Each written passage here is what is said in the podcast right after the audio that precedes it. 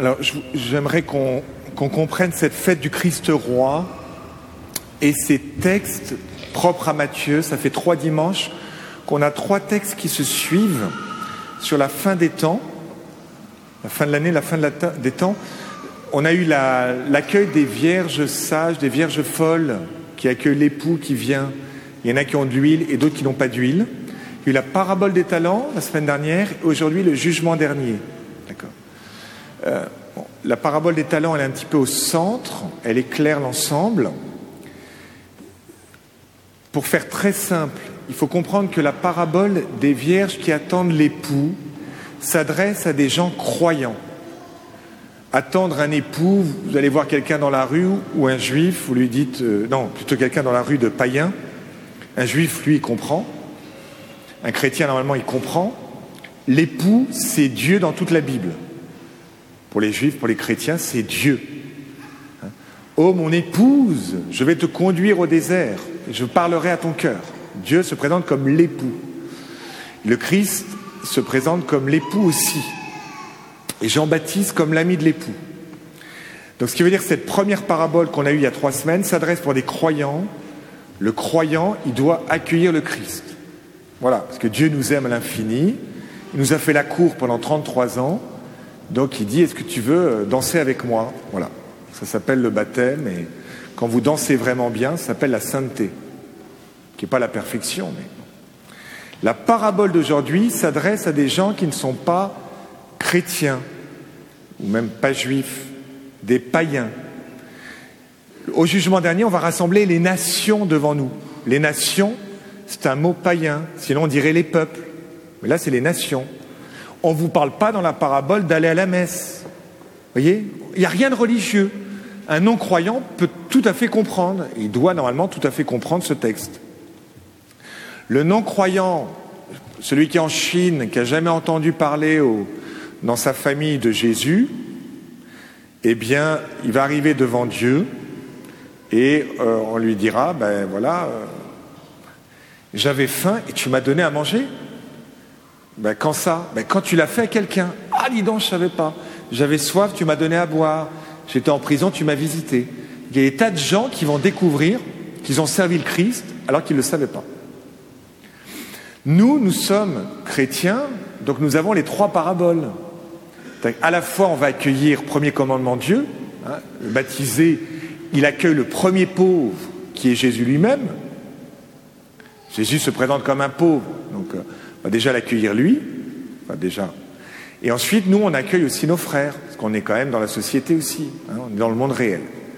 Vous allez me dire, ah, dis donc, euh, quand on est croyant, il faut à la fois qu'on aime Dieu et les autres, j'aurais préféré être païen, comme ça j'aimerais que les autres. Non, attendez, c'est une bonne nouvelle là quand même. Dieu nous donne une force, il nous montre le ciel. Voilà, il nous permet d'aimer de manière purifiée, c'est quand même super. Pensez pas que la bonne nouvelle est une mauvaise nouvelle, enfin j'espère. Sinon on se voit, hein, je... et en tête à tête, on, s'explique. Bon, donc c'est important ce texte d'aujourd'hui pour ceux qui n'ont pas la foi. Il y a une grande espérance. Voilà, quelqu'un qui obéit à sa conscience peut être sauvé. Euh, ça veut dire aussi, c'est très important pour l'évangélisation, ce qui veut dire que évangéliser quelqu'un, peut-être, apparemment, la première marche, c'est de le mettre en mode service. Si tu permets à quelqu'un de te donner un verre d'eau, en fait, euh, il va le donner au Christ, il ne le sait pas. Mais du coup, il fait son salut aussi, entre guillemets. Voyez? Si vous voulez aimer les autres, c'est pas en ayant de la compassion dégoulinante, je vais m'occuper de toi, je vais m'occuper de toi, je vais faire des choses pour toi, pour toi. Non, non. Vous allez faire comme Jésus, vous allez lui dire donne-moi à boire, rends-moi service, rends service. Moi, dans mon ancienne paroisse, j'avais un peintre, il n'allait pas à la messe, mais il était très heureux de peindre euh, des pièces de, l'église, là, des, certains espaces. Et pour lui, c'était cette manière de, de, croire en Dieu alors qu'il ne croyait pas en Dieu. C'est un peu particulier. Bon. Donc voilà, vous avez saisi ça? Bon. Alors, du coup, comment comprendre, vous voyez, les trois lectures d'aujourd'hui à la lumière du Christ roi Première lecture, Ézéchiel, Saint Paul et l'Évangile. Ézéchiel, on nous parle d'un bon berger qui s'occupe bien de, ses brebis. Je veillerai sur elles comme un berger veille sur les brebis, etc. Nous, nous connaissons le Christ. Et on voit bien que le Christ, il va beaucoup plus loin que le berger de la première lecture. Le Christ, il veille pas simplement sur les brebis, il donne sa vie pour les brebis. Je donne ma vie, moi, pour mes brebis. En fait, je comprends avec le Christ que le roi, c'est moi. Et le serviteur, c'est Jésus. Jésus me sert. Il donne sa vie pour moi. Il me lave les pieds. Il me donne son corps. Habituellement, une brebis, vous en servez. Vous prenez la laine, vous prenez euh, le lait, et puis à un moment donné, vous prenez la viande. Et là, c'est l'inverse. Je suis en train de te révéler que, à travers cette première lecture d'Ézéchiel, moi, je l'ai accompli, c'est-à-dire je l'ai enrichi, je l'ai habité. Eh bien, je suis ton serviteur, tu es mon roi. Ça veut dire que tu es la, la personne la plus précieuse au monde. Pour toi, toi, toi, je donnerai ma vie. J'ai donné ma vie pour toi, toi, toi, le divine, Jacques, etc. Ça, c'est la première lecture. Ce qui veut dire que pour nous, être roi, c'est imiter Dieu, évidemment, et sortir d'un rapport utilitariste aux personnes. Je n'utilise pas les personnes, je donne ma vie pour elles, vous voyez euh, C'est l'âge adulte. Hein. L'âge adulte, c'est je passe de les autres pour moi à moi pour les autres.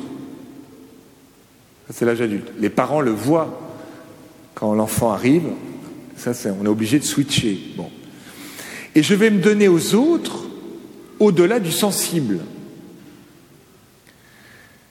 Euh, dans le texte, on nous dit ben, ce que vous avez fait au plus petit d'entre les miens, c'est à moi que vous l'avez fait. Merci de nous le dire, parce que c'est pas évident. Euh, dire à l'autre, euh, tu sais, euh, quand tu sers le pauvre, tu sers le Christ. Quand tu visites le prisonnier, celui qui a assassiné, tu sais, la, vo- la voisine là, ben, tu visites le Christ. C'est pas évident. Le pauvre, des fois, ils sont un peu mauvais et je sens pas du tout le Christ derrière. Donc ça, on te le révèle. Jésus te dit, c'est peut-être pas évident pour toi que quand tu sers l'autre, tu, me sers, c'est pas évident, mais au soir de ta vie, tu, le comprendras. Tu comprendras que j'étais caché derrière le pauvre. Donc je te révèle que, que tu as à aimer au-delà du sensible. On n'est pas tout le temps transporté. Hein. Mère Teresa, euh, quand elle s'occupait des pauvres, elle n'était pas Oh, c'est Jésus, c'est super. Pas du tout. Mais elle savait deux fois que s'occuper du pauvre, c'est s'occuper de Jésus. Vous voyez, Jean dans un amour, non pas utilitariste, mais totalement désintéressé, au-delà du sensible. D'accord? Ça, c'est la première lecture. La deuxième lecture, c'est Saint Paul, qui nous dit quoi? Je suis vainqueur, je suis roi. Euh, Jésus est roi, en fait, sur le mal. C'est lui qui est ressuscité. Et qu'est-ce qu'il a fait? Eh bien, euh, c'est en lui que, que toutes les, les, les êtres célestes, principautés, souveraineté, puissance, tout a été, le, tout, a été dominé. Donc la royauté du Christ, une royauté sur le mal et sur la mort. Le Christ nous a sauvés. Il surmonte la haine. Très curieux, Jésus, ta manière de réagir quand on te fait mal, c'est, c'est- tu donnes l'amour, mais. Ben oui, parce que je domine, je suis roi sur la haine. Je suis roi sur les pouvoirs humains. Un pouvoir, euh, on le prend, etc. Moi, je donne ma vie. Je donne ma vie. Il est roi sur la loi. La loi, c'était quoi à l'époque? C'était œil pour œil, dent pour dent. Tu m'as fait mal, je te fais mal. Qu'est-ce que fait Jésus, lui? Il dit, en fait, la loi, c'est moi qui vais les subir. Faites-moi du mal, mais je vous ferai rien. On sort de cette équivalence. Et le dernier ennemi, c'est la mort. Le Christ a vaincu la mort. Il est ressuscité du tombeau. Donc il domine tout, tout, tout, tout, tout ce qui nous empêche d'être libres. Euh, vous voyez, ça veut dire que vivre du Christ roi, c'est sortir d'une fausse conception de la nature humaine où je dis ah ben voilà, euh, On est tous pécheurs. Ouais, euh, je fais tel ou tel truc un peu tordu, mais vous savez, c'est la société, maintenant on est obligé de...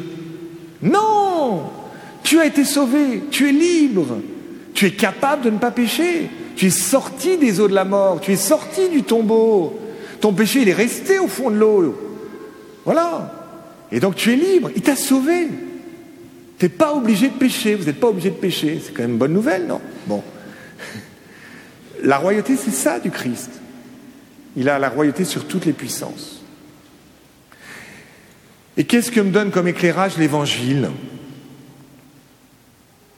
Le Christ présente le jugement dernier. Et qui est-ce qui juge dans ce jugement? C'est le pauvre. C'est celui qui a faim, l'étranger. Jésus s'est toujours caché tout au long de sa vie, sauf à la transfiguration, mais tout au long de sa vie, il s'est caché à travers le pauvre.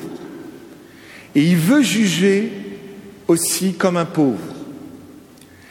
Et il nous dit en quelque sorte, vous savez, euh, d'abord votre vie est orientée, c'est une bonne nouvelle, nous sommes faits pour le ciel, bon, mais euh, il n'y aura pas trop de surprises on sera euh, totalement dépassé quand on arrivera au ciel, mais pas tellement étonné.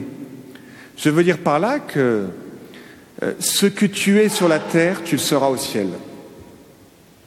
Vous l'avez dans la parabole du riche et de Lazare. Entre le riche et Lazare, vous avez une frontière. Le riche, il ne voit pas Lazare. Au ciel, la frontière est reproduite. Et donc les pauvres sur la terre nous jugent Ma manière d'accueillir le pauvre révèle ce qui habite mon cœur. si je suis capable de, faire une table avec des gens différents, si je suis capable de prendre du temps pour quelqu'un qui n'est pas de mon milieu, pas de mon univers, mais que ça révèle que mon cœur, il n'est pas dans un rapport utilitariste. Nos comportements sur la terre sont une fenêtre sur les sentiments de notre cœur. Donc il y a quelque chose d'un jugement qui est déjà perceptible dès cette terre. C'est pour ça qu'il n'y aura pas trop d'étonnement. Hein, nous continuerons au ciel à être comme nous avons été sur la terre. Du coup, sur la terre, il faut s'entraîner à cette grande diversité, manger avec les publicains, les prostituées, euh, accueillir l'orphelin, etc. Parce qu'au ciel, il y aura plein de boiteux qui ont été guéris, euh, plein de prostituées qui nous précèdent, des gens, vous voyez, qui, qui auront tout reçu de la miséricorde. Et donc je vais à leur côté comprendre ce que ça veut dire être sauvé et vivre de la miséricorde, mais dès cette terre. Je vais leur faire comprendre que moi j'ai tout reçu de Dieu. Il m'a tellement aimé, il s'est donné jusqu'à la croix. Alors, évidemment que je vais te donner un verre d'eau, évidemment que je vais t'ouvrir ma porte.